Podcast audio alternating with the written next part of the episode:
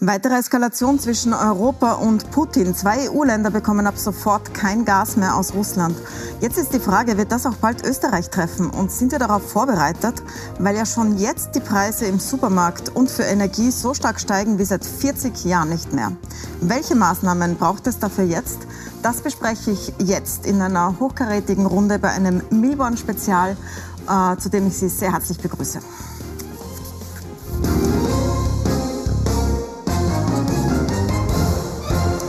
Ich begrüße herzlich im Studio den Vizekanzler Werner Kogler von den Grünen. Schönen guten Abend. Guten Abend. Die Wirtschaftsministerin von der ÖVP, Margarete Schramböck. Schönen guten, guten Abend. Und den Unternehmer und ehemaligen Bundeskanzler für die SPÖ, Christian Kern. Schönen guten Abend. guten Abend. Sie sind auch Energieexperte in Ihrer jetzigen Funktion und früher. Ich würde Sie gleich gern mal als erstes fragen. Sie haben gesagt, äh, was wir jetzt an Teuerung haben, was ja wirklich so hoch ist wie seit Ewigkeiten nicht. 6,8 Prozent Inflation. Und Sie sagen, das ist erst der Anfang. Es könnte da ein wahrer Tsunami auf uns zukommen. Womit rechnen Sie dann? Ja, also ich gehe davon aus, dass das in der Tat weitergeht, wie das wir jetzt die erste Welle gesehen haben. Wenn man sich die Großhandelsmärkte für Metalle zum Beispiel anschaut, auf den Energiemärkten, was sich dazu getragen hat, teilweise veracht, Verzehnfachung der Preise, dann haben wir gesehen, dass jetzt einmal ein Teil davon weitergegeben wurde an die Konsumenten. Aber das war zu befürchten, äh, noch nicht alles. Und äh, das ist der Grund, warum wir jetzt dringend ein Maßnahmenpaket brauchen. Herr Vizekanzler, das ist eine Situation, wie wir sie schon lange nicht hatten. Jetzt sind manche sagen so, pff, geht schon wieder vorbei und manche sagen so, Moment, wir sind in einer echten Krise. Wie schätzen Sie das ein? Ja, mindestens in einer echten Krise, äh, die mhm. auch eine Multiple ist. Es kommen ja mehrere zusammen. Äh, ich sehe das ähnlich dramatisch. Ich habe ja die die Aussagen von Christian Kern schon länger verfolgt und äh, man muss ja froh sein, wenn, wenn, wenn wir welche haben in Österreich, Personen nämlich, die das einmal so benennen. Äh, das ist ein bisschen der Unterschied zur Bundesrepublik und das ähm, macht es uns ja einer immer nur leicht. Ja, das ist nicht nur eine veritable Krise, sondern ähm, ich war ja selber und ähm, die Regierungskollegen der ÖVP auch schon seit März darauf eingestimmt, dass wir das erst durchrauschen sehen dann. Das ist ja die, Rohstoff, äh, die Rohstoffe und die fossilen Energien, die ja wohl forderst, äh, die fressen sich ja durchs System sozusagen. Mhm. Und die kommen dann hinten an. Das ist auf der anderen Seite bei der Industrie ein Problem, weil dort ist es ja ein Inputfaktor und natürlich am Schluss bei den Konsumentinnen und Konsumenten. Ähm, das würde ich mal ähm, auch unterstreichen. Über die Maßnahmen werden wir noch gesondert diskutieren. Reden wir noch über die Maßnahmen gleich. Schauen wir uns kurz mal die Preissteigerungen an, weil die sind wirklich erstaunlich. Das geht nämlich nicht nur um Öl und Gas, sondern auch Butter ist um 21 Prozent teurer geworden, Mehl ist um 20 Prozent teurer geworden, auch sowas wie Hühnerfilet, was jeder zumindest mal die Woche kauft, 11 Prozent plus. Und dann ganz, ganz stark natürlich Heizöl plus 119 Prozent, also mehr als verdoppelt, Gas 70 Prozent mehr. Ähm, Frau Ministerin, mal kurz zu Anfang die Frage, haben Sie einen Plan? Sind wir vorbereitet? Ja, wir sind vorbereitet und wir tun auch schon was. Also das, wir haben sehr viel umgesetzt, aber zuerst einmal, glaube ich, zu der Gesamtsituation, die teile ich, dass es eine der schwierigsten Situationen ist äh, seit 40 Jahren. Und natürlich ist diese Unsicherheit für die Unternehmen und auch für den Standort Gift. Das heißt, wir müssen mit jeder Maßnahme, die wir setzen, und da haben wir heute wieder eine große Maßnahme gesetzt, Schritt für Schritt mehr Sicherheit für die Unternehmen bringen. Ähm, denn viele auch der Preiserhöhungen äh, oder einige sind nicht nur nur auf reale Anstiege zurückzuführen, sondern auf dieses Grundthema der Unsicherheit. Und heute war es ja so, dass wir 6,6 Milliarden äh, Rahmen zur Verfügung gestellt haben, um mhm. Gas zu bevorraten.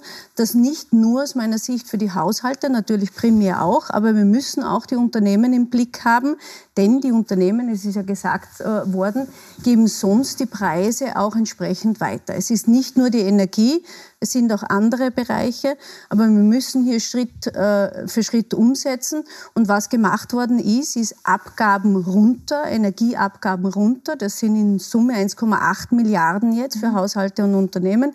Und das Zweite, ganz klar die Transformation zu unterstützen. Wir kommen noch zu den Maßnahmen. Ich würde gern einhaken bei der Unsicherheit. Die hat sich ja heute massiv verschärft. Russland hat ja schon angekündigt vor einem Monat, dass wenn nicht in Rubel gezahlt wird, also die Verträge sind in Euro und Dollar für Gas, und Sie haben gesagt, einseitig, wenn nicht in Rubel gezahlt wird, dann drehen Sie das Gas ab. Und jetzt ist das heute tatsächlich geschehen, und zwar in Bulgarien und in Polen. Seit 8 Uhr früh fließt da kein Gas. Ähm, Herr Vizekanzler, das bringt das natürlich auch näher an Österreich. Ist das möglich, dass das uns auch geschieht? Ja, möglich ist viel. Das heißt, es kann noch viel dramatischer werden. Das ist ja äh, mhm. das, äh, wo wir, wovor wir auch ähm, nicht nur warnen, sondern versuchen halt die möglichsten Vorkehrungen zu treffen. Alles kann man da nicht äh, wegkriegen, das ist völlig logisch. Ähm, ich glaube halt, es ist eine klassische Putin-Strategie. Bulgarien, Polen, ähm, seit 4 Uhr in der Früh im Übrigen fällt der Druck in den Leitungen und ich glaube, es geht um eine Spaltungsstrategie, wie meistens, weil dahinter sowohl bei der bulgarischen Leitung als auch ähm, bei der polnischen Leitung äh, sitzen ja auch noch andere Abnehmer, also auf der einen Seite Rumänien, Ungarn, auf der anderen Seite Deutschland. Und äh, ich glaube, wir haben es ja früher erlebt, dass auch schon bei früheren Ukraine-Konflikten äh, so vorgegangen wurde. Das ist alles auch keine gute und beruhigende Nachricht. Äh, und was hilft da? Was kann man da tun? Einmal äh, so rasch als möglich mit den Speicherkapazitäten rauffahren, aber einfach besser machen und gar nicht so viel darüber reden, weil wir würden ja ohnehin immer nur noch weiter die Preise anheizen. Ja, aber das ähm, heißt, dass wir jetzt... Das ist das, was man tun kann. Ja, das, das heißt, ja, wir kaufen jetzt mehr Gas denn je aus Russland, mitten in einer Situation, wo ja. Putin eigentlich kein Geld überweisen wollen. Ist das, ja, kann man das so zusammen zusammenfassen? Nicht nur, ähm, nicht nur aus Russland, wenn man den europäischen Kontinent anschaut. Am, Schlu am Schluss wird die Krisenbewältigung auch eine gemeinsame sein müssen. Und äh, Österreich hängt heute einmal an dieser Pipeline hinten dran. Äh, mhm. Das ist so. Ähm, jetzt hat die EU, die Präsidentin der EU-Kommission heute gesagt, das ist eine, diese Ankündigung ist ein weiterer Versuch Russlands, uns mit Gas zu erpressen, so wie jetzt bisher schon. Wir sind auf dieses Szenario vorbereitet. Und sie hat auch gesagt, dass sie absolut ablehnt, dass äh, Unternehmen jetzt wechseln auf die Zahlung in Rubel. Vielleicht um es kurz zu erklären, was das für einen Unterschied macht. Es gibt ja Sanktionen gegen Russland, auch gegen die Nationalbank. Wenn man jetzt mit Rubel zahlt, dann unterläuft man die eigenen Sanktionen gegen Putin. Deswegen hat sie gesagt, nein, das soll kein Unternehmen tun. Aber Herr Kern, was sollen die Unternehmen denn tun, wenn Russland jetzt das Gas abdreht? In Österreich können wir es ja gar nicht ersetzen. Was würden denn Sie, also jetzt mal von außerhalb gesehen, Sie sind jetzt nicht ähm, in der Verantwortung, was raten Sie denn? Also zunächst einmal muss man sagen, ähm, ich halte das für absolut besonnen von der Bundesregierung, hier dem Druck, den es da dort gibt, nicht nachzugeben, was die Gaslieferverträge betrifft. Das ist unangenehm, das ist schmerzhaft. Die Bilder aus der Ukraine sind wirklich unerträglich. Aber man muss die Sorge haben, wenn hier die Gasversorgung gestoppt wird, dass das einen enormen wirtschaftlichen und sozialen Preis hat. Also echte Verwerfungen. Und da braucht man, darf man nicht vergessen, das hat bis zu demokratiepolitischen Konsequenzen, wenn Leute Angst haben, weil diese Ängste lassen sich wieder durch Populisten schüren. Das ist die eine Seite. Das heißt, Sie sagen, man soll nicht dem Druck nachgeben, ein Gasembargo auszusprechen gegen Putin, was ja heute jetzt Polen wieder fordert. Also Nein, die sagen ja jetzt wieder, das, das muss jetzt kommen. Das ist unglaublich schwierig und das ist mit Sicherheit äh, so, dass man viele der Kritiker auch verstehen kann. Aber am Ende ist es eine Abwägungsfrage und ich finde es richtig, dass man sie so beantwortet, wie sie jetzt äh, beantwortet worden ist. Das Zweite aber, was mir noch mehr Sorge macht, ist, wir diskutieren jetzt Bulgarien, Polen. Das war eine Geste, eine symbolische der Russen, ganz klar. Die haben ihre Lieferverpflichtungen seit dem 24. Februar nicht nur erfüllt, sondern sogar die Gasvolumina interessanterweise sogar erhöht, die nach Europa kommen. Weil sie das Geld heißt, brauchen die wollen, wahrscheinlich auch. Die wollen Geld natürlich, aber die haben natürlich, wissen die auch, dass sie sich, wenn sie sich nicht als äh, stabiler Partner in dieser Frage äh, zeigen, dass das langfristig auch für sie einen enormen Preis hat. Aber was dahinter steckt, ist ja dieser enorme Preisauftrieb, den wir gemeint haben. Und diese Effekte, die dann in der weiteren Folge auf allen Märkten, Sie haben es ja gezeigt, äh, sich niederschlagen. Und da muss man ganz klar sagen, wir sind inmitten eines globalen Wirtschaftskrieges. Und Europa muss unglaublich aufpassen, dass wir hier nicht zwischen den Vereinigten Staaten und China zerrieben werden. Um Ihnen nur ein Beispiel zu sagen, was meine persönliche Erfahrung ist. Wir sind noch Eigentümer einer Glasfabrik in äh, Brandenburg. Die produziert Glas für die Photovoltaikindustrie. Wir planen dort eine große Investition. Da geht es um 100 Millionen. Und wir haben parallel dazu äh, eine Investition in den Vereinigten Staaten geprüft. In Europa müssen wir den Strom fürs nächste Jahr um 200 Euro pro Megawattstunde einkaufen, in den Vereinigten Staaten 35 Euro pro Megawattstunde. Beim Gas ist es eine ähnliche Situation und den CO2-Handel gibt es in den Vereinigten Staaten auch nicht. Das heißt, was passiert ist, dass jeder Investor, der da drauf schaut, in den Vereinigten Staaten investieren wird und nicht in Europa. Das heißt, die internationalen Kapitalströme werden sich aus Europa wegbewegen hin in diese Länder, die attraktivere Bedingungen haben. Und das ist nicht eine Frage von Börse oder von Investmentbanken. Das trifft uns alle, weil da geht es darum, wie wir unseren Wohlstand langfristig absichern. Das heißt, wenn wir diskutieren über die kurzfristige Diskussion Bulgarien-Polen, so heiß das ist, aber unser wirkliches Problem fängt erst richtig an. Aber was bedeutet das jetzt für die jetzige Situation, Frau Ministerin, wenn jetzt äh, Russland sagt, wenn nicht in Rubel gezahlt wird, dann liefern wir kein Gas mehr und es jetzt auch bewiesen haben, dass wir es tun. Soll man dann die eigenen Sanktionen unterlaufen und in Rubel zahlen? Weil es ist ja sehr eindrucksvoll gesagt. Also Sie nicken, Herr Kanus. Sie, Sie, nein, nein, pardon, pardon. An der falschen Stelle. Okay. Ich bin nur aufmerksam gespannt auf die Ausführungen. Okay. Nein, ich glaube, das, das Allerwichtigste, was wir jetzt haben, ist, ist die Arbeitsplätze in den Unternehmen äh, zu sichern. Und zwar in den kleinen Unternehmen und den österreichischen Leitbetrieben. Und da müssen wir auf der einen Seite schauen, dass Gas da ist. Ja, und wir müssen Auch wenn man es in Rubel zahlen muss? Die, die, Situation ist jetzt nicht so weit. Äh, und wir äh, stehen dazu, wir haben Verträge Verträge in Euro. Wir werden äh, leisten, das heißt, die mhm. Bezahlungen werden erfolgen in Euro. Und wenn äh, Russland das nicht akzeptiert, wird Russland vertragsbrüchig. Ja. Es steht jetzt auch nicht an für Österreich. Ähm, das ist ein Thema, das man gut beobachten muss und äh, beobachten muss. Aber dass das Russland vertragsbrüchig wird, ist ja jetzt ich meine, die haben gerade einen Angriffskrieg gemacht. Ja, das ist das ja ist jetzt, äh, man kann ja jetzt nicht sagen, so, das steht im Vertrag, eine, das werden sie nicht machen. Das ist eine schwierige Situation. Wir werden ja. das uns gemeinsam mit Europa anschauen müssen. Wir bezahlen jetzt in Euro mhm. und äh, das ist in den Verträgen so drinnen ähm, und werden auch die Sanktionen entsprechend so einhalten. Wir müssen die Sanktionen auch durchhalten. Warum? Weil was käme denn als nächstes? Ja? Mhm. Wären es die baltischen Staaten oder wären es äh, Ungarn, ähm, äh, wo, äh, wo Putin einmarschiert? Und Sicherheit Sicherheit, ich betone das nochmal, ist ein wirtschaftliches Gut an sich. Das heißt, die Unsicherheit, die wir dadurch kriegen, dass wir Sanktionen nicht einhalten, ist noch viel, viel größer. Aber so eine klare Antwort bekomme ich da nicht. Auch die Energieministerin war heute nicht sehr klar. Die sagt, da wird verhandelt und geschaut, wie es geht.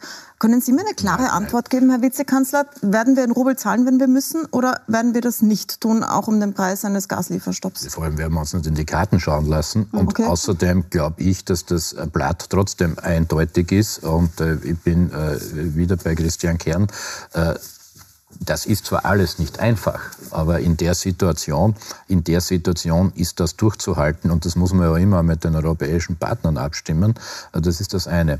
Und das andere ist, was heißt jetzt Österreich? Ich meine, das ist im Wesentlichen die OMV, und die, äh, die sind äh, dort äh, jeden Tag aufmerksam unterwegs und äh, wollen wir da nicht so viel drüber reden, aber die schauen sich, die schauen sich das, das ganz genau an. Und es ist, man muss so ehrlich sein, am Schluss rum. Ich weiß gar nicht mehr, ob es da um irgendwelche Vertragstreuen geht oder, oder nicht tatsächlich, sondern ähm, wenn da weiter provoziert wird oder wirklich äh, abgedreht wird, äh, dann kann man nur auf diese Situation reagieren und die, die ist grimmig. Da muss man jetzt schon organisieren, wie wir da in Europa, und das sind Engpässe bei Leitungen, das ist gar nicht einmal nur das Gas selber, mhm. wieder was in welche Richtung kommt, weil Österreich da jetzt äh, sich mal in einer Nachteillage befindet, sage ich es mal so. Und äh, auf das das ist, auf das ist, glaube ich, zu achten. Und mhm. auf Polen einzugehen, äh, die heutige Forderung, dass das Gasembargo jetzt kommt, also dieses sechste Sanktionspaket? Also da gibt es keine Zustimmung von unserer Seite mhm. her. Wir müssen schauen, dass die ähm, ja, Arbeitsplätze abgesichert werden, die Betriebe weiterarbeiten können. Aber was wir schon tun müssen und was ich zum Beispiel auch verstehe, ich kenne jetzt Unternehmen, die in der jetzigen Situation kurzfristig, ganz kurzfristig auf Öl umsteigen und das verstehe ich, äh, weil äh, es muss weiter produziert werden. Und beim Öl haben wir natürlich den Vorteil, dass wir nicht von einem abhängig sind äh, wie Russland, sondern verschiedene Bezugsquellen haben. Und wir müssen natürlich ausbauen mittelfristig, das sind aber alles mittelfristige Maßnahmen, mhm. erneuerbare Energie. Und da ist aber schon wichtig, dass wir äh, das, das sehen auch, wo haben wir dort wieder erneut Abhängigkeiten. Ja, wenn wir im Solarbereich sind, dann dürfen wir uns nicht so sehr China aussetzen. Wenn wir Wind verwenden, dann sind die landschaftlichen Verhältnisse halt im Westen Österreichs nicht so, dass man das so stark nutzen kann. Äh, was ich stark sehe, ist, dass wir Wasser priorisieren müssen, ähm, dass wir auch das bevorzugen müssen, den Ausbau von Wasserkraft, weil das macht uns wirklich unabhängig. Und es muss viel schneller gehen, als wir es jetzt haben. Da brauchen wir zu lange alle zusammen, die ganz, alle Behörden, die da involviert sind. Und da müssen wir einen entsprechenden Boost kriegen. Da würde ich gerne noch darauf zurückkommen. Ich würde noch gerne mal einhaken, dass Sie gesagt haben, beim Öl ist es einfacher. Jetzt haben ja gestern einige Ökonomen und Wirtschaft, Wirtschaftswissenschaftler einen offenen Brief geschrieben und die Bundesregierung aufgefordert, auf, das, äh, auf die Forderung des Ölembargos gegen Russland einzugehen. Das würde ja gehen. Die OMV bezieht ja gar kein Öl mehr aus Russland. Ja, äh, tatsächlich. Also da ist es ja Österreich äh, gelungen im März und äh, schon beginnend mit Februar dann auf de facto Null zu stellen, aber das geht ja auch wieder vor allem über äh, die OMV. Nur zum vorigen, also dass das einmal erklärt wird mit, mit dem Gasembargo. Es geht ja es geht ja nicht darum, sich äh, diesem ethischen Dilemma zu entziehen. Also wenn man nur davon redet, ja, Arbeitsplätze und alles in Österreich, äh, ist das alles richtig und es stimmt. Äh, in Wahrheit hätten wir soziale Verwerfungen wenn überhaupt kein Gas mehr kommt, die da drohen, die sind, die sind enorm. Weil nämlich der Ausfall in der Industrie, das wird ja völlig unterschätzt mhm. von vielen, was das heißt in den ganzen Produktionsketten. Und Österreich hat Gott sei Dank entlang einer hochwertigen Industrie sehr viele Wertschöpfungsketten und dann auch die Arbeitsplätze dran. Es ist nur auch Folgendes, wenn man so tut, und da wird auch Unsinn verbreitet, wenn man so tut, als ob der Angriffskrieg Putins, der, muss man weiter kommentieren, deshalb aufhören würde in den nächsten Monaten, bloß bloß weil auf unserer Seite kein Gas rauskommt, das heute für mit Verlaub naive Vorstellung. Weil was der Putin hat sich jahrelang äh, aufrüsten können und auf diesen Krieg, wenn man so will, vorbereiten. Die Kriegsmaschinerie, die Kriegsökonomie funktioniert dort ganz anders und ist zumindest längere Zeit auf diese Gasgeschichte überhaupt nicht angewiesen. Das ist ja der Irrglaube.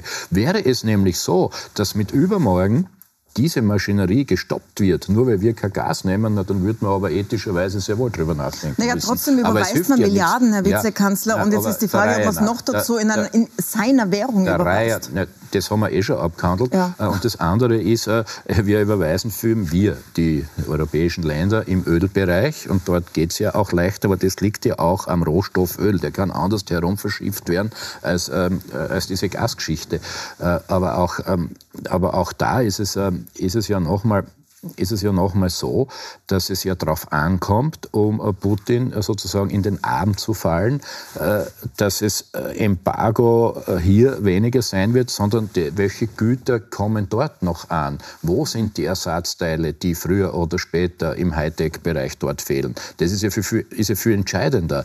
Und Aber sind Sie jetzt für ein Ölembargo oder ja, nicht? Das, das ist eine zweite Frage. Das ja, ja, Das, ja, das ja schon, wenn wir uns auf europäischer Mitgliedsebene darauf einigen. Aber auch da muss Österreich aufpassen, äh, dass wir nicht da was vorantreiben, was uns an anderer Ecke nicht recht ist. Das muss schon mit den EU 27 mhm. gemeinsam passieren. Und da, da wird ja genau jetzt am 6., 7.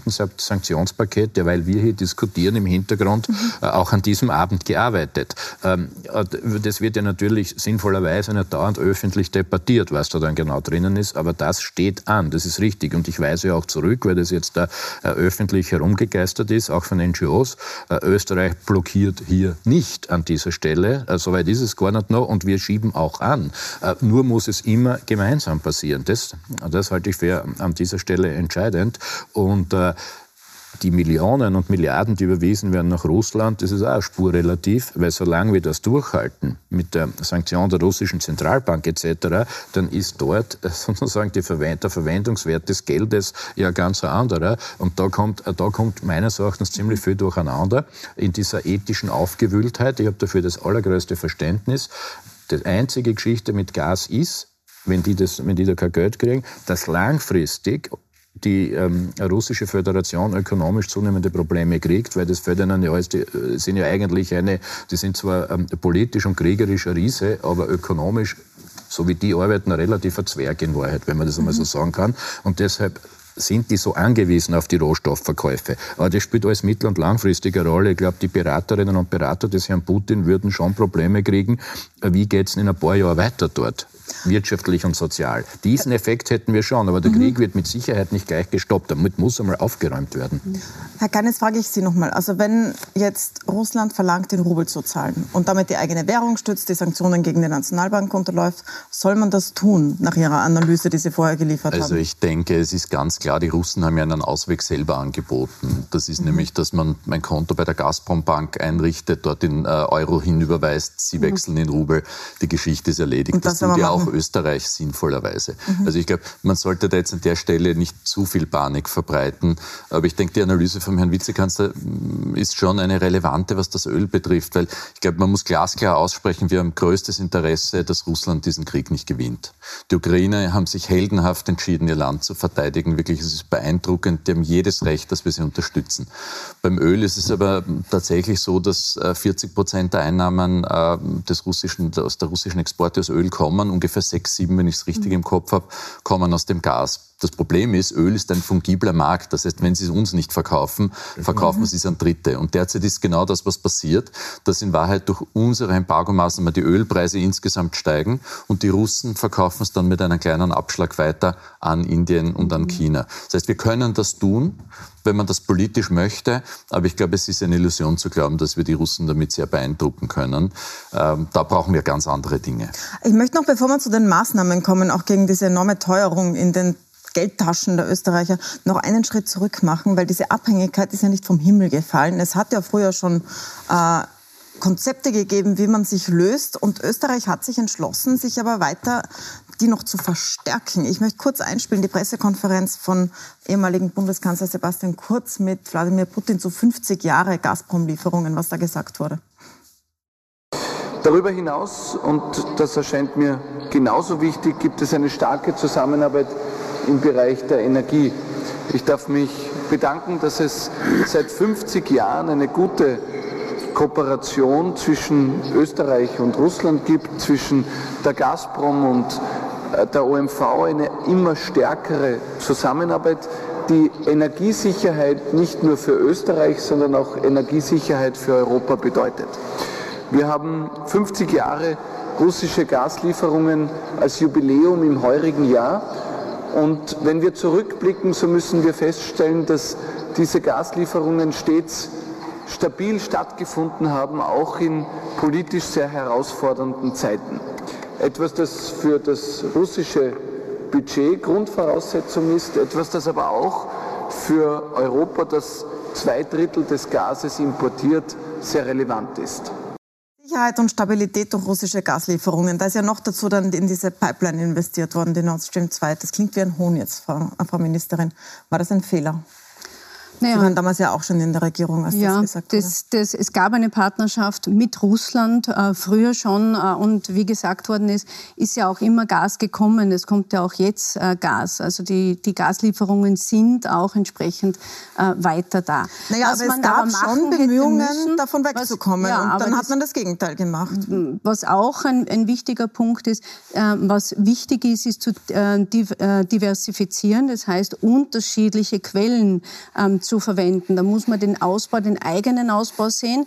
Da ist Österreich ja weit vorne mit dabei. Die Energie, die wir selber erzeugen, ist ja zu 75 Prozent aus erneuerbarer Energie. Aber das, was man importiert, da hat man sehr stark auf das gesetzt. Das muss man jetzt ändern und das muss man äh, sehr, sehr rasch ändern. Das ist klar. Herr Vizekanzler, jetzt frage ich Sie. Ähm, Sie waren noch nicht in der Regierung, als das, das passiert Was ich ist. noch ergänzen wollte, ich muss noch was ergänzen. Es gab natürlich schon auch Gründe, wenn du die äh, Produktionen betrachtest. Und äh, ist ja die österreichische Industrie vorbildlich gewesen, ist viel aus Öl ausgestiegen, aus Kohle ausgestiegen, kein Atomstrom und hat natürlich viel auf Gas gesetzt. Das ist klar, um auch wettbewerbsfähig produzieren zu können. Aber Herr Vizekanzler, es gab ja Bemühungen, äh, diese Abhängigkeit zu beenden. Es hat ja auch der ehemalige OMV-Chef gesagt, das ist dann einfach von Putin-Freunden torpediert worden. Ähm, was sagen Sie denn dazu, dass wir da uns da rein manövriert haben? Naja, ich habe mich da ja, glaube ich, ausführlich und äh, sehr wortgewaltig schon dazu geäußert. Ich möchte aber jetzt mal die Gelegenheit nutzen, um nach vorne zu schauen, beziehungsweise äh, auch ein gewisses Verständnis zu äußern. Weil der Punkt ist natürlich, wir hatten ähm, sozusagen dadurch, dass es ja auch einfacher und billiger war, das russische Gas zu beziehen, das war ja wohl so eine gewisse Dividende auch dadurch. Es hat überhaupt eine Ostorientierung gegeben, die man schon auch die, die man schon einmal aus ökonomischer Sicht und Drehscheibe Wien, ob das jetzt äh, bei den Finanzen war oder bei vielen, vielen äh, größeren Betrieben, auch in die Ukraine im Übrigen auch Russland, das kann man schon alles verstehen. Ein paar Sachen muss man aber nicht immer verstehen. Äh, weil beim Finanzplatz war es ja auch so. Wir haben äh, da, glaube ich, zu leichtfertig äh, geschaut, äh, was die ganzen Bankenaufsichten betrifft, wie sich dann unsere Banken dort benommen haben. Und in Wahrheit haben nicht, haben nicht österreichische Banken Wirtschaftsethos äh, an Balkan oder nach Russland Russland exportiert, sondern wir haben uns Kriminalität importiert. Das muss man manchmal so gerade sagen. Ähm, aber da muss auch wieder mal Raum dafür sein, dass wieder ähm, eben Platz ist für die Umkehr. Weil mhm. ähm, ich verstehe schon, dass das nicht immer gleich leicht war. Ich würde nur äh, Sebastian Kurz an einem Punkt widersprechen. Christian Kern erinnert sich vielleicht auch. Ganz so stimmt's nicht. Ähm, Putin im Übrigen oder die Russische Föderation hat immer gezündelt, immer wieder, was das russische Gas betrifft. Äh, es hat drei Winter gegeben hintereinander, wo äh, bei den Leitungen ähm, äh, nicht immer der gleiche Druck drinnen war und rausgekommen ist. Nur dazu mit der Behauptung, na, die Ukraine, das war immer der Grundkonflikt schon, die würden das bösartigerweise abzwicken oder zur falschen Zeit Revisionen vornehmen und und. Und da waren immer schon Provokationen dabei. Mhm. Also ganz so, ganz so war es nicht, aber es ist, ich bin heute nicht hierher gekommen, um an, an dieser Stelle, äh, was wäre gewesen, wenn, weiter zu streiten. Dann reden wir jetzt Richtig gleich über ist, die Maßnahmen. Dass wir uns da mein, rein manövriert haben, wo wir uns vielleicht hätten auch früher raus manövrieren können. Das, das wird ja wohl so sein. Reden wir gleich darüber, wie wir uns rausmanövrieren können und welche Maßnahmen die Regierung jetzt auch plant, um die Teuerung abzufangen, die Sie ja alle jetzt schon massiv im Geldbörsel spüren. Wir sind gleich wieder da, bleiben Sie dran.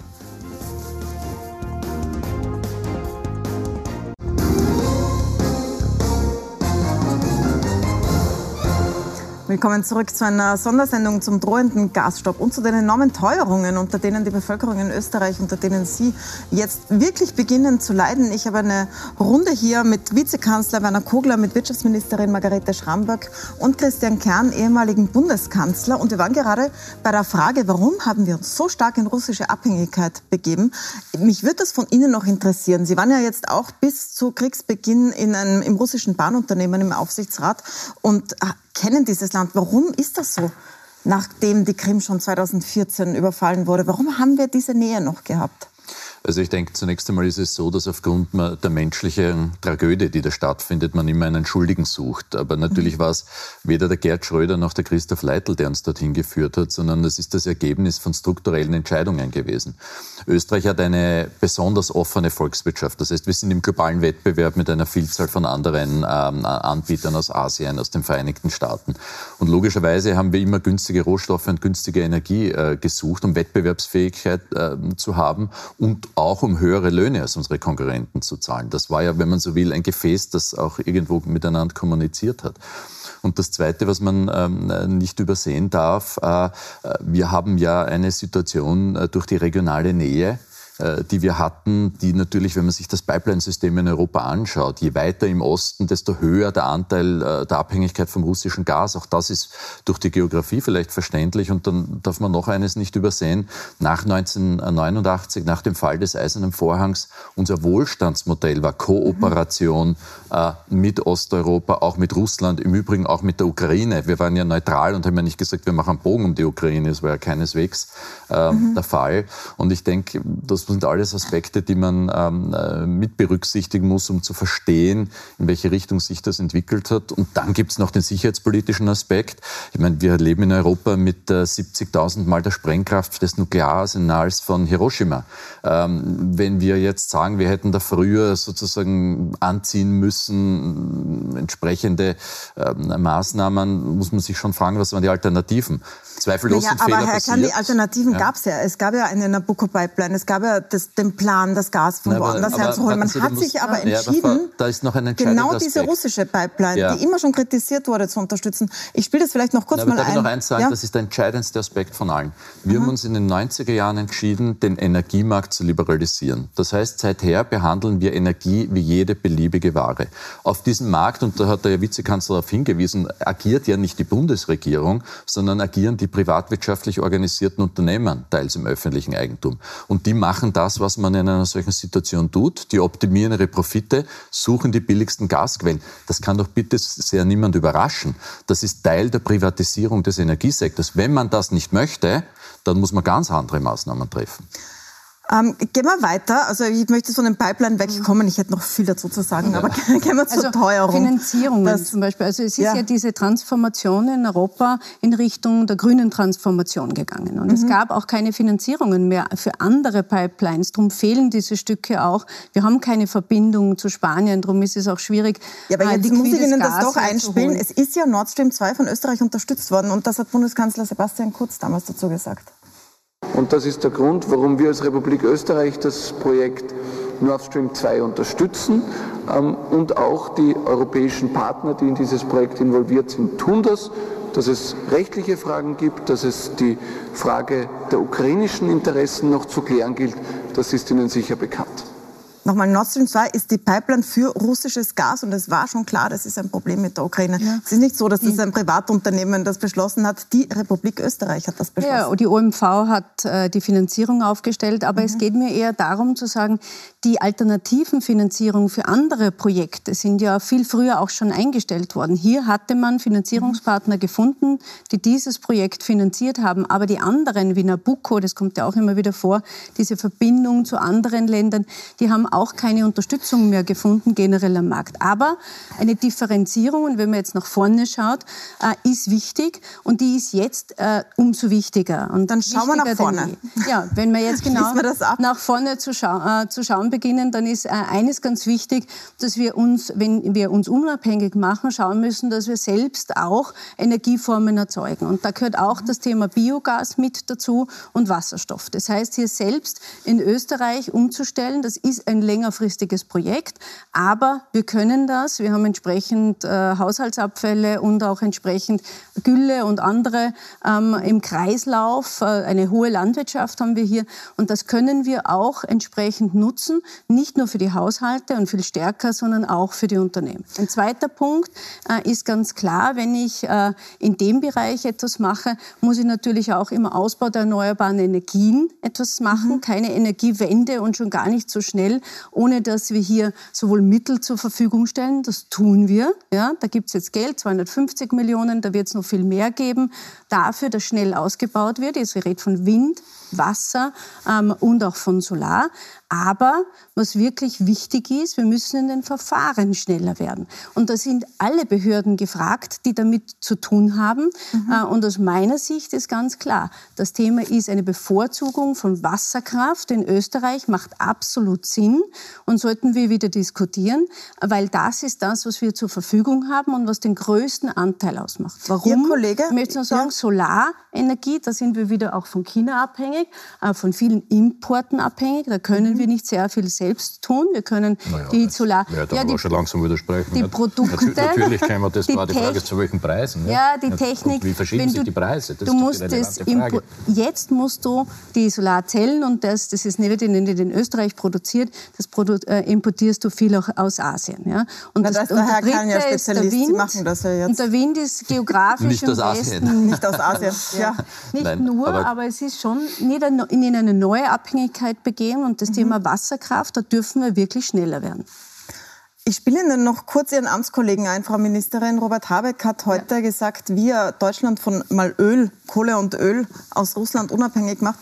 Und er hat gesagt, also ohne, der, der Preis wird schon hoch sein, auch für die Bevölkerung wird sich was tun. Das hat er gesagt heute.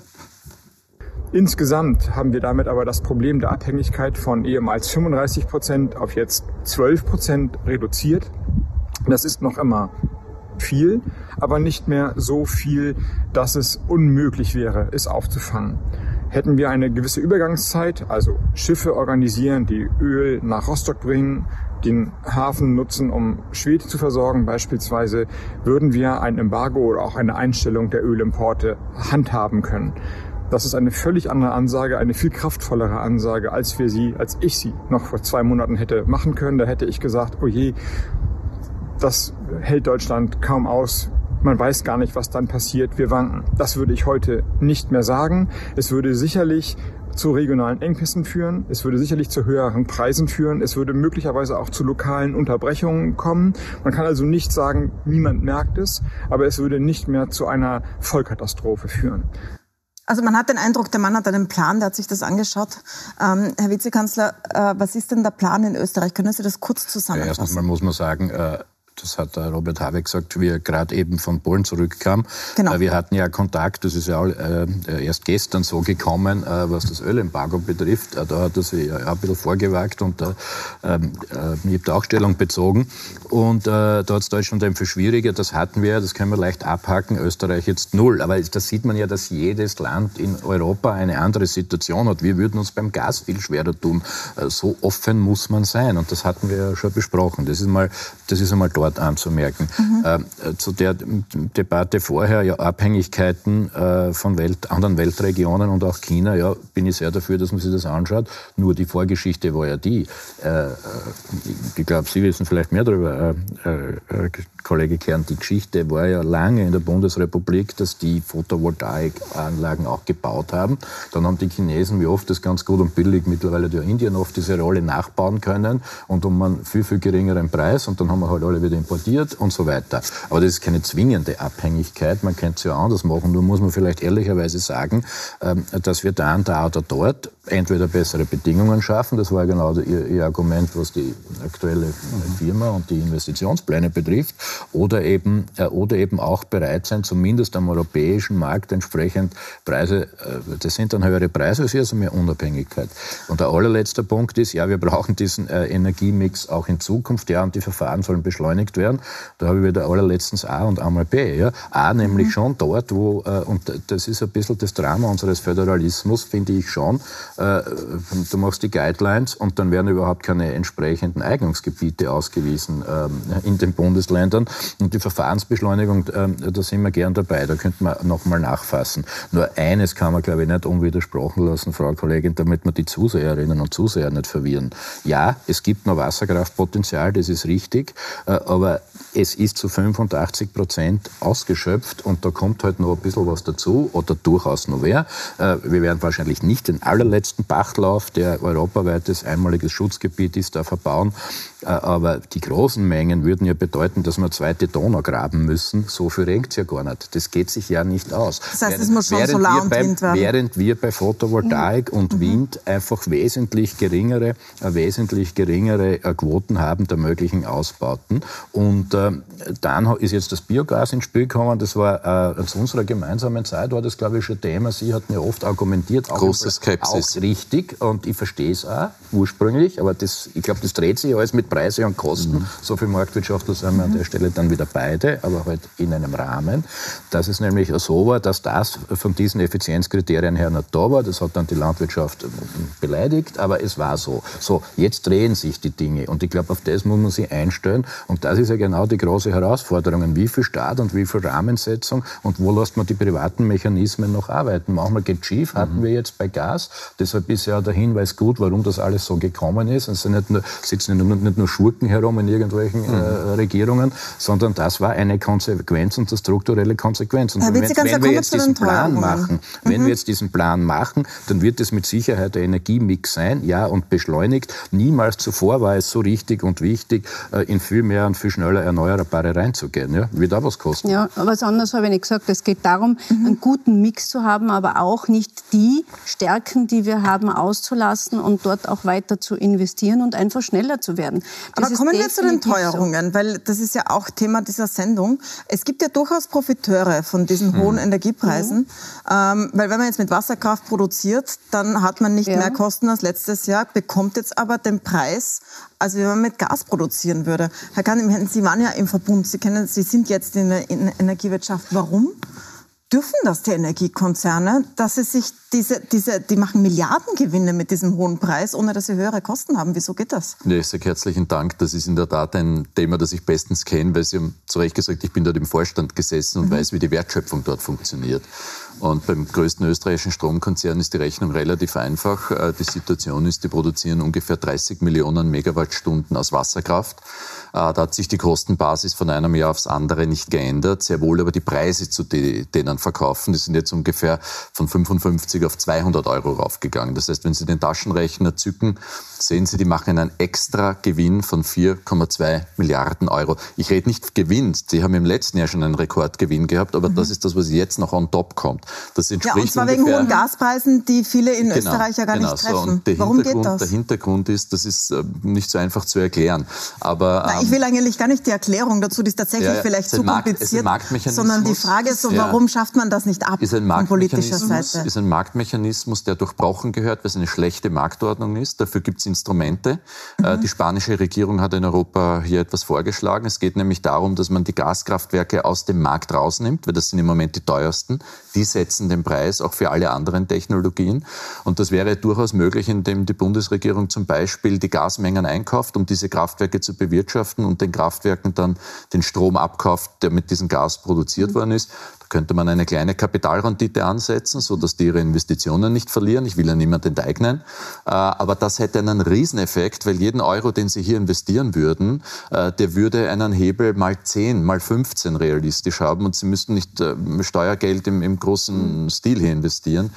Das finde ich ist ein interessanter Vorschlag. ja, weil darüber sprechen wir ja jetzt. Sie müssen ja jetzt als Regierung, ja, ja aber beide, Sie müssen ja Teuerung ausgleichen. Ja, idealerweise machen wir das europäisch kritisch. Ja. Und die Kommissarin schaut sich das jetzt auch schon an. Und wir Darf ich was sagen, Frau Schrambeck? Wenn sich die das anschaut, wäre ich nervös. Die soll na, das ja. bitte langsam machen. Das ist, ja, ich weiß. Dieses Problem haben wir seit September des Vorjahres. Das ist ja nicht erst mit dem 24. Februar. Ja Können Sie nichts dafür, weiß ich schon. Ja, aber, aber, das ist ja alles irre. Sie haben ja richtig gesagt, in den 90er Jahren ist der Markt so strukturiert worden. Und den ersten großen Stresstest hat er jetzt nicht bestanden. Das ist definitiv so. Denn wenn das letzte Gaswerk den Preis für äh, die gesamte gesamte Energie oder den gesamten Strom bestimmt, dann ist das nicht so richtig gebaut. Dann muss Aber man Sie müssen sagen, ja jetzt Energiezuschüsse sich überlegen für die Haushalte, die sich nicht mehr da leisten. Es ist jetzt tatsächlich an der Grenze, von dem ein Drittel ja, der Österreicher also, sind jetzt so, dass sie sagen, wir kommen nicht mehr durchs Monat. Warum nimmt man da Steuergeld und gibt das denen und sagt nicht den Energiekonzernen, ihr müsst einfach mit dem Preis runter? Ja, weil es ganz einfach ist es nicht. Es ist doch ein sensibler Markt. Man muss schauen, man muss schauen, wie greift man ein, damit man nicht neue Baustellen aufreißt. Das wird jetzt auch getan. Man schaut sich das an, auf so auf österreichischer Ebene, auf europäischer Ebene. Uns ist am liebsten, uns gemeinsam ist am liebsten, wir schaffen auf europäischer Ebene eine Lösung, damit wir nicht wieder Verwerfungen in der Richtung haben. Was wir jetzt tun, Sie haben es richtig gesagt, wir entlasten Haushalte und Unternehmen mit den Abgaben runter. Ähm, unabhängig wie die heißen, Ökostromabgaben, Elektrizitätsabgaben ist ja nicht so wichtig, wie die heißen, aber runter mit diesen Abgaben, wovon mhm. die Haushalte und die Unternehmen sofort profitieren, in einer Summe von immerhin 1,8 Milliarden Euro.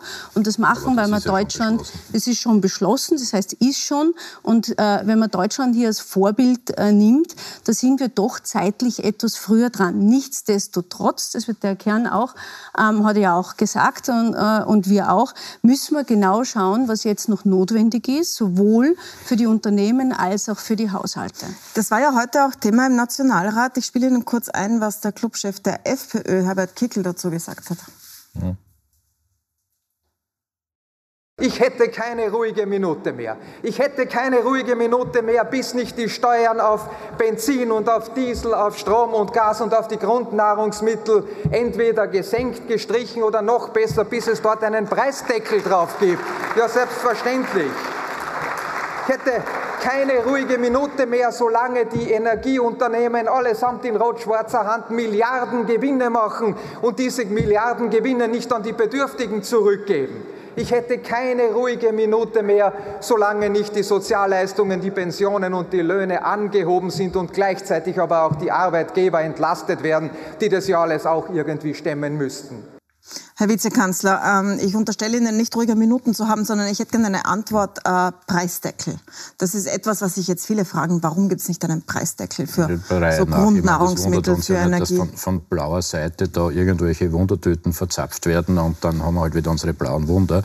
Also das ist jetzt sicher nicht der Maßstab. Der Herr Kickel, äh, wenn er da, da aufgeregt äh, äh durch immerhin so eine wichtige Institution wie das Parlament poltert. Also und dann äh, ist schon die Frage äh, der, der Instrumentenmixe. Preisdeckel äh, sind per Gesetz ja möglich, da wäre es ja nur zuständig, aber nur dann, wenn wir vom internationalen Vergleich abweichen. Das bezieht sich auf ein paar bestimmte Dinge. Aber zuerst ist ja schon einmal wichtig, glaube ich, in der ersten Runde, dass man bei den Abgaben dort was macht, wo es geht. Und bei der Elektrizitätsabgabe und ähm, ähm äh, der Gasabgabe ist ja das so geschehen.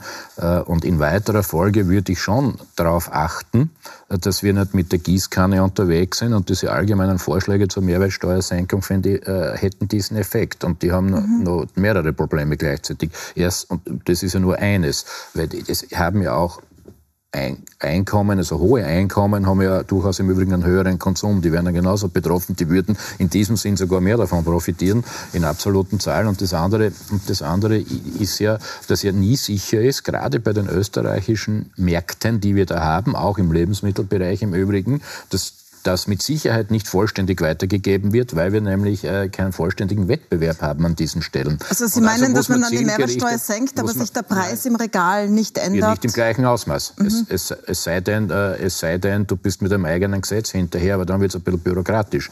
Ähm, das ist, das ist an dieser Stelle zu sagen. Und deshalb sind diese Vorschläge so schnell einmal hinausgebläht, erzeugen aber wenig vernünftige aber Wirkung. Es war nicht nur Kickel heute, auch Randy Wagner, Ihre Nachfolgerin, hat heute genau zu diesem Mehrwertsteuerthema. Deswegen spiele ich Ihnen noch ja, mal kurz, ja, ich Ihnen noch mal kurz ein, damit ich, Sie Ich verstehe es eh nicht, aber ich darf es ja gerne noch einmal nicht verstehen. Denn flotte Sprüche und die 25. Überprüfungskommission werden den Menschen nicht helfen. Und der Vizekanzler hat angekündigt, er geht mit bei der, Ust, bei der Mehrwertsteuerbefreiung auf Lebensmittel. Machen wir heute die Probe aufs Exempel. Stimmen Sie unserem Antrag zu, liebe Grüne, so wie Sie Vizekanzler angekündigt hat. Lassen wir den Kaviar weg, den braucht niemand. Da haben Sie völlig recht. Der ist nicht in unserem Antrag drinnen. Aber werden Sie endlich tätig Herr Vizekanzler, ja, die, Sie haben ja gesagt in einem Interview, Sie können sich vorstellen, auf Brot wir haben, und Getreide Wir haben so. die Bedingungen einmal definiert und äh, das wird ja alles durchgerechnet äh, beim Herrn äh, Finanzminister, unter welchen Bedingungen solche Überlegungen überhaupt sinnvoll sind. Ja, ich bin ja schon mal froh, äh, wenn wir davon wegkommen, Sozialpolitik an der Zapfsäule zu machen, sondern uns um, um auf die relevant, auf, auf die, die Grundbedarfe, die wirklich einmal alle brauchen, konzentrieren. Weil das äh, Benzinpreisproblem haben wir eigentlich mit der äh, massiven Erhöhung der Pendlerförderung gelöst, weil das verstehe verstehe ich ja dann nun wieder. Aber das ist eben auch zielsicherer. An dieser Stelle äh, sind einfach mehrere Voraussetzungen äh, notwendig, damit man das überhaupt andenken darf, die da sind und immer noch so sind, es muss weitergegeben werden und es muss sich auf eine bestimmte Produktgruppe beziehen und es muss EU-rechtskonform sein. Und das ist es erst seit wenigen Tagen. Da stimme ich ja mit der, mit der Kollegin Randy Wagner überein. Die hat ja das auch so geschildert, dass es aufgrund der Richtlinien der Union jetzt mal möglich wäre. Und dann kann man schauen, ob das sinnvoll ist, dass wir das einschränken, Brot, Getreide etc.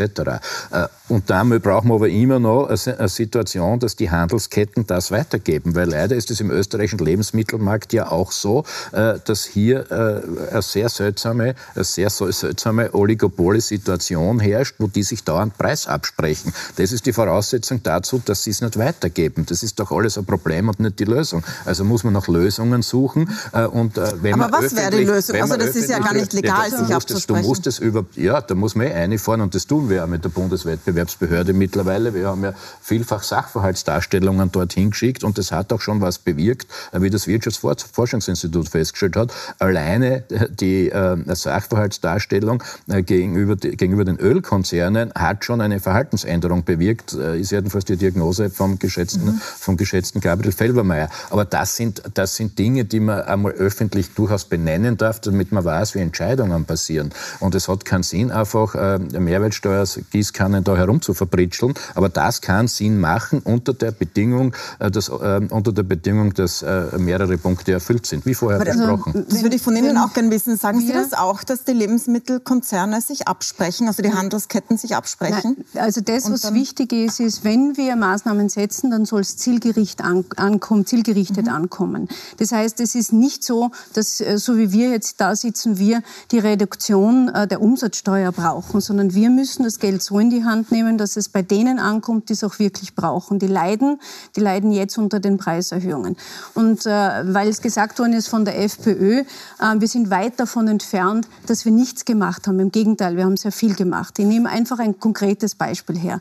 Wenn man äh, eine alleinerziehende Mutter hat mit zwei Kindern ähm, und die sehr wenig Einkommen hat, dann ist es, sind es bis zu 1100 Euro, die allein durch die Abgabenreduktionen auf Energie, auf den Strom und so weiter und man darf nicht vergessen, jetzt ist die Steuerreform da, die wir beschlossen haben. Mit 1.7. ist die da, ähm, auch durch die Steuersenkungen. Das sind jetzt mal 1100.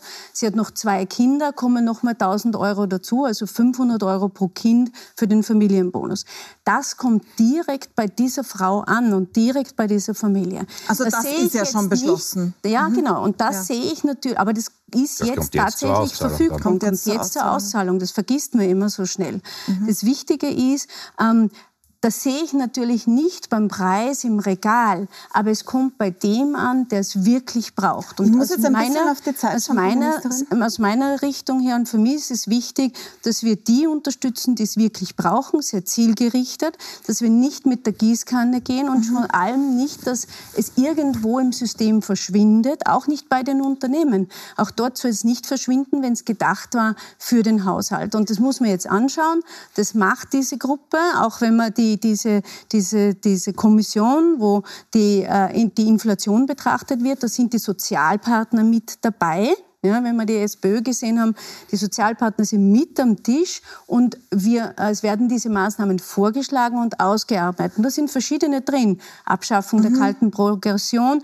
Wie kann ich helfen bei den Gehältern? Da müssen wir auch helfen wahrscheinlich, um Einmalzahlungen zum Beispiel steuerfrei zu setzen. Werden wir genau berichten, Frau Ministerin. Ich muss zum Schluss kommen. Ich möchte noch nämlich mit Ihnen über den Bundeskongress, Sie stehen ja zur Wiederwahl an, aber zuerst noch, Herr Kern, wenn man einen äh, Bogen zum Anfang der Sendung schlägt, da haben Sie gesagt, da kommt ein Tsunami auf uns zu. Ähm, ist, sind diese Maßnahmen, die Einmalzuschüsse, die Kommissionen, ist das aus Ihrer Sicht jetzt, wenn Sie da die, die Vogelperspektive von außen einnehmen, sind das kleine Tropfen auf den heißen Stein oder kommen wir so durch? Also ich denke, wir stehen wirklich auf einer brennenden Plattform. Das Problem ist gravierend und ich gehe davon aus, dass die Gewerkschaften bei den Lohnrunden alle in regulären Arbeitsverhältnissen in einer gewissen Weise schützen können, indem sie ordentliche Lohnerhöhungen machen. Aber wir dürfen nicht vergessen, es gibt einen riesigen Sektor, der da nicht mitgenommen wird. Denken Sie an die ganzen Freiberufler, Selbstständigen, ähm, äh, Einzelpersonenunternehmen. Denken Sie an die Leute, die in Beschäftigungslosigkeit sind, die nicht erwerbstätig sind. Also das ist wirklich gravierend. Das muss man jetzt tun. Und da kann man hoffen, dass die politischen Parteien in irgendeiner Form einen Konsens herstellen. Da gibt es viel mhm. Tagespolitik und, und Geplänkel rundherum, aber das gehört gemacht und das gehört noch viel, viel konsequenter gemacht, weil sonst ist es wirklich so, dass wir angesichts eines Tsunamis nur Schnorchel verteilen. Aber ich glaube, die entscheidende Kunst wird sein, und das ist in der Politik immer viel schwieriger als Geld zu verteilen, ist, was sind die strukturellen Maßnahmen, die uns aus der Krise rausführen. Und wenn wir heute die Prognosen uns anschauen, dann muss man sagen, um die Klimawende zu realisieren, um die Folgen der Pandemie zu bekämpfen, möglicherweise der Russlandkrise, werden wir irgendwo zwischen 300 und und 500 Milliarden brauchen, um die um den, den, den Wandel in der Wirtschaft und in der Gesellschaft herbeizuführen. Das heißt, wir reden über ein Wiederaufbauprogramm, das so groß sein wird wie der Wiederaufbau nach dem Zweiten Weltkrieg. Und das ist die Aufgabe, die es jetzt äh, in, in, Gang zu setzen gilt. Und das betrifft alle Sektoren. Wir haben ja über Energie, Nahrungsmittelsicherheit geredet, unseren Bildungssektor, unser föderales Staatswesen, unser Gesundheitssystem. Denken Sie an die Pflege, denken Sie an die verlorenen Jahre durch die Pandemie. Die Aufgabe ist riesig und darüber einen gesellschaftlichen Konsens herbeizuführen, das könnte man vielleicht einmal bei einer anderen Sendung diskutieren. Das, das, sollten wir auf jeden Fall noch machen. Aber danke noch für diese, für diese Vogelperspektive, wie groß die Krise ist. Herr Kogler, Sie stellen sich am Samstag der Wiederwahl am Grünen Bundeskongress. Sie haben keine Gegenkandidaten, also es sieht jetzt niemand in Zweifel, dass Sie dort gewählt werden. Sie haben eine neue Stellvertreterin, Leonore Gewessler. Jetzt ähm, fragt sich jeder, wird sie die Nächste dann sein, die in die nächste Wahl geht? Äh, ist das schon etwas, worüber Sie nachdenken? Nein. Erstens beschäftigen wir uns mit unserer Arbeit in der Bundesregierung zunächst mhm. und dem Hier und dem Jetzt. Und, da aber da ist es schon einmal eine, ja, das sowieso aber mal eine gute Nachricht, äh, dass äh, die Grünen zur richtigen Zeit am richtigen Ort sind, nämlich dort, wo Verantwortung zu übernehmen ist. Äh, und das füllt uns schon mal aus. Die äh, Leonore Gewessler ähm, ist noch nicht äh, Stellvertreterin. Es ist noch nicht entschieden. Das macht bei uns ganz ein anderes Gremium. Ähm, und das wird noch vor dem Sommer, denke ich, wohl tagen. Ähm, und hat da mit dem Bundeskongress nichts zu tun. Äh, das muss man einfach mal klipp und klar sagen. Aber ich bin froh, dass wir die Leonore Gewessler haben. Sie Erstens haben wir gemeinsam in den Regierungsverhandlungen ein super Ministerium verhandelt mit all den Kompetenzen dort. Sie ist eine super Ministerin äh, und sind wir, sind wir doch froh, dass wir äh, eine so eine Konstellation haben. Und äh, was mich selber betrifft, ähm, ist es ja wohl so, dass äh, bekannt ist, dass ich äh, vor allem ein Teamplayer bin. Äh, das ist ja auch sehr gut jetzt mit dem Karl Nehammer im Übrigen an dieser Stelle. Und so werden wir weiter vorgehen. Also für diesen Umstand, und wir erinnern uns ja auch an gemeinsame Wahlkämpfe, dass die Grünen, wenn sie schon nach Parteipolitik fragen, hätte ihnen beiden nur zumuten wollen, aus dem Nationalrat ausgeschieden sind und dann unter sehr also manchmal nicht leichten Umständen äh, sich zurückgekämpft haben äh, und dann gleich Regierungsverantwortung übernommen haben, äh, äh dann äh, muss man mal schon sehen, denke ich, äh, dass sehr, sehr viele Unwägbarkeiten da sind, was meine politische Bewegung betrifft, was mich selber betrifft. Und schauen wir mal, wie wir immer um die nächste Kurve kommen. Da gibt es wirklich genug zu tun. Ähm, ich, ich, muss Sie trotzdem fragen, wir haben jetzt gerade Robert Habeck gesehen. In Deutschland sind die Grünen auch in der Regierung, allerdings in einer linken Regierung, also mit Sozialdemokraten und der FDP, also nicht ja, ganz links, aber, Herr Wildner wird, aber ideologisch vielleicht näher als mit der ÖVP. Das ist ja eine, ähm, eine Zusammenarbeit, die doch ein gewisses Feld umspannt, sagen wir es einmal so. Würden Sie sich wünschen, für eine nächste Zusammenarbeit wieder ähm, mit der ÖVP zu regieren oder schauen Sie mit ein bisschen Neid nach Deutschland zu den Grünen? Nein, ich schaue nicht mit Neid nach Deutschland. Das ist in jeder, sozusagen in jeder Bundesregierung und jeder Mehrheitsbildung eine andere Situation. Aber das ist doch Demokratie, bitte. Muss, es müssen zuerst einmal Mehrheiten da sein. Und auch da halte ich nichts von Spekulationen, wo die dann, äh, wo die dann äh, mal bei, äh, beim, beim wirklichen relevanten Hochamt der parlamentarischen Demokratie, nämlich in unserem Fall bei Nationalratswahlen landen. Auch das würde wieder Energien dort abziehen, wo wir sie jetzt brauchen. Aber aus grüner Sicht ist es äh, jedenfalls so, dass wir, äh, wenn Mehrheiten da sind, äh, uns in Sondierungen begeben. Das haben wir ja sogar an der Stelle gemacht, wo es uns niemand zugetraut hat. Man muss mal schauen, hat das einen Sinn, dass man das macht oder nicht? Und dann wird es immer um politische Kompromisse geben, in welcher Konstellation auch immer. Und wir sollten da wechselseitig, glaube ich, das sehr, sehr respektieren, dass wir entlang von Mehrheiten dann auch Möglichkeiten suchen. Und da beziehe ich ja mal alle ein, äh, äh vielleicht nicht gerade den Herrn Krakelenden Kickel, aber äh, das ist ja nun auch nicht neu. Dann danke ich Ihnen sehr herzlich. Danke für dieses äh, wirklich exzellente Gespräch mit so vielen Einblicken. Ihnen danke ich fürs Zusehen. Wie immer gibt es das ganze Gespräch auf Puls24.at zum Nachsehen. Danke fürs Dabeisein.